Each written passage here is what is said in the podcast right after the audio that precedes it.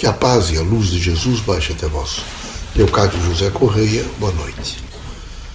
Vejam, meus amigos, reencarnar, sempre que fazemos isso, que alcançamos a Terra, é como alcançar uma festa.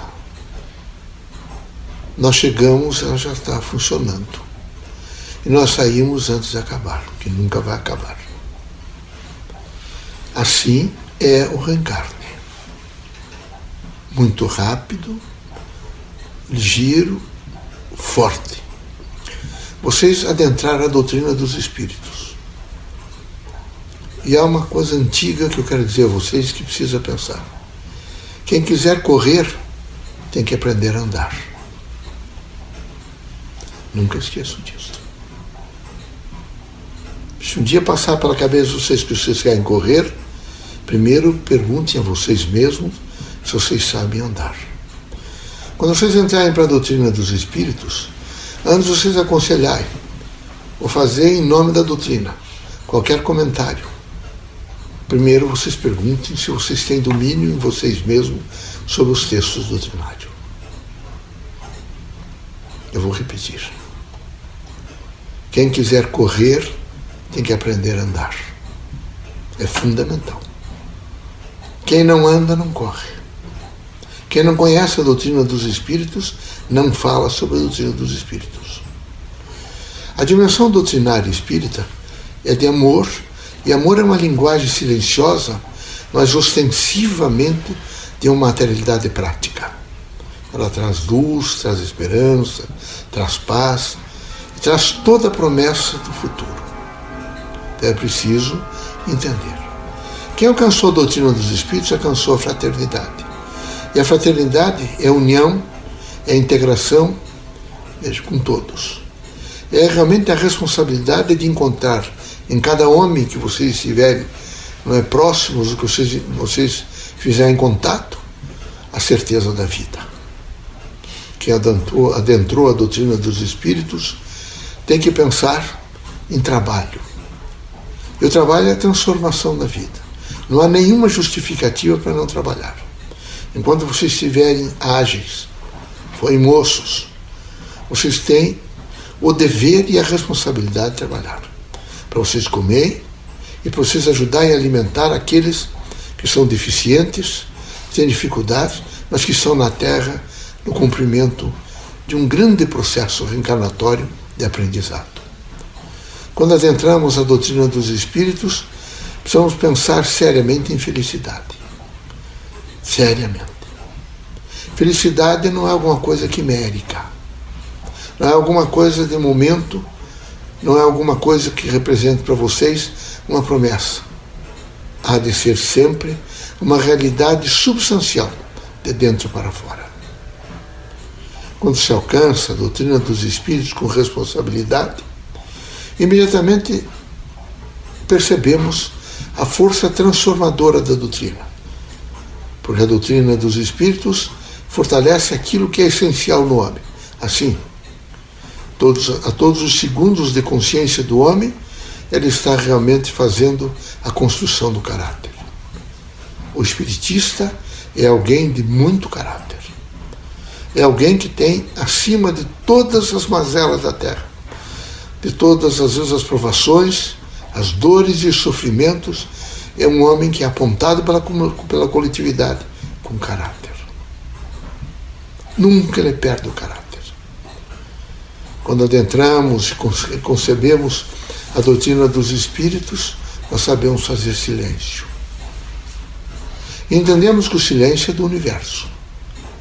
E que para que possamos entender o universo nas suas diversas matizes, nós temos que realmente compreender a significação profunda do silêncio. Ao entrarmos na doutrina dos espíritos, é necessário realmente decodificar o processo chamado evolução, num contínuo sentido de adaptação para promover todo o quadro é, de integração com o próprio universo e com a vida. Na dimensão crítica de buscar o Espiritismo, quando encontramos um pouco desse Espiritismo, imediatamente precisamos pensar em caridade. Nenhum momento da nossa vida, particularmente quando estamos encarnados, podemos dispensar o espírito de caridade. Só seremos espíritas na compreensão da caridade. E a caridade não se representa simplesmente um quilo de feijão ou uma roupa que possamos dispensar e dar a alguém que está com frio. A caridade é a integração da nossa vida com a vida do próximo. É o sentimento que temos ao percebermos que o nosso irmão está sofrendo e que nós podemos dividir com ele. Caridade, por exemplo, é união e integração, em toda a extensão, evidentemente, da criatura humana. Quando, na luta do cotidiano, buscamos o Espiritismo para aperfeiçoamento, devemos entender que todas as nossas vidas, não é? A casa espírita, a todas as nossas vidas ao centro espírita, nós estamos adentrando uma casa de excelência do conhecimento. E é preciso saber decodificar essa excelência do conhecimento. As mensagens dos espíritos não podem ser simplesmente horizontais. Elas devem ser verticalizadas para poder se entender o conteúdo que fala ontem, hoje e amanhã. Os espiritistas, quando no exercício vejo, doutrinário espírita, devem saber realmente compor-se naquela revisitação permanente do passado e a revisitação do futuro, para entender o presente. Não podem se maldizer e nem blasfemar. São homens lúcidos, cônscios e responsáveis que estão acima, veja, de todos os acontecimentos da Terra, compreendendo que o fato da realidade humana, é, que expressa efetivamente uma realidade social e biológica e, portanto, espiritual, eu devo fazer um esforço para compreender, para que eu não possa, de maneira nenhuma, atribuir, vejo, as minhas falhas ou as minhas eh, dificuldades em alcançar aquilo que quero ou, ou o insucesso aos meus irmãos. Quando eu sou espírita, eu realmente sei enfrentar toda a problemática da vida, porque entendo como desafios todos os problemas e procura administrá-lo da melhor forma possível, sem de maneira nenhuma buscar muletas aonde o próximo possa me oportunizar de responsabilizá-lo. Quando realmente nessas lutas diárias e numa concepção maior da doutrina dos espíritos, ciência, filosofia e religião, eu começo a entender mais plenamente o espaço em que vivo, as dimensões em que estou inserido, a cultura em que estou nesse momento realizando o conhecimento, e de pronto começo a perceber a necessidade de fazer do meu ser inteligente o conhecimento e a sabedoria. E quando faço o conhecimento e a sabedoria, eu me ponho imediatamente a realizar. Sabedoria sem o fazer, não há possibilidade nenhuma de se dizer que é sabedoria ela é realmente nos franqueada para que possamos imediatamente levar em benefício de terceiros aquilo que realmente vem por nosso intermédio. Os espiritistas precisam todos os dias estar em prontidão para as grandes transformações, as operações e as metamorfoses. Só há possibilidade de ser espírita aquele que tem uma flexibilidade intensa, extensa e profunda, no sentido de saber aproveitar as coisas boas e neutralizar as más ou afastá-las de si e do próximo. Esperamos que vocês todos, nesse desbravar o Espiritismo, não fiquem só no vestíbulo da grande casa espírita. Vocês abram a porta e entrem. E lá possam sorver todo o conhecimento doutrinário espírita posso realmente absorvê-lo, processá-lo e existencializá-lo numa linha crítica, inteligente, sábia e, portanto, pronta para ser usada. Que Deus abençoe a todos, que Jesus dê força para que vocês possam compreender. Não esqueçam, meus amigos, quem quer correr tem que aprender a andar. por favor, não corram sem aprender a andar.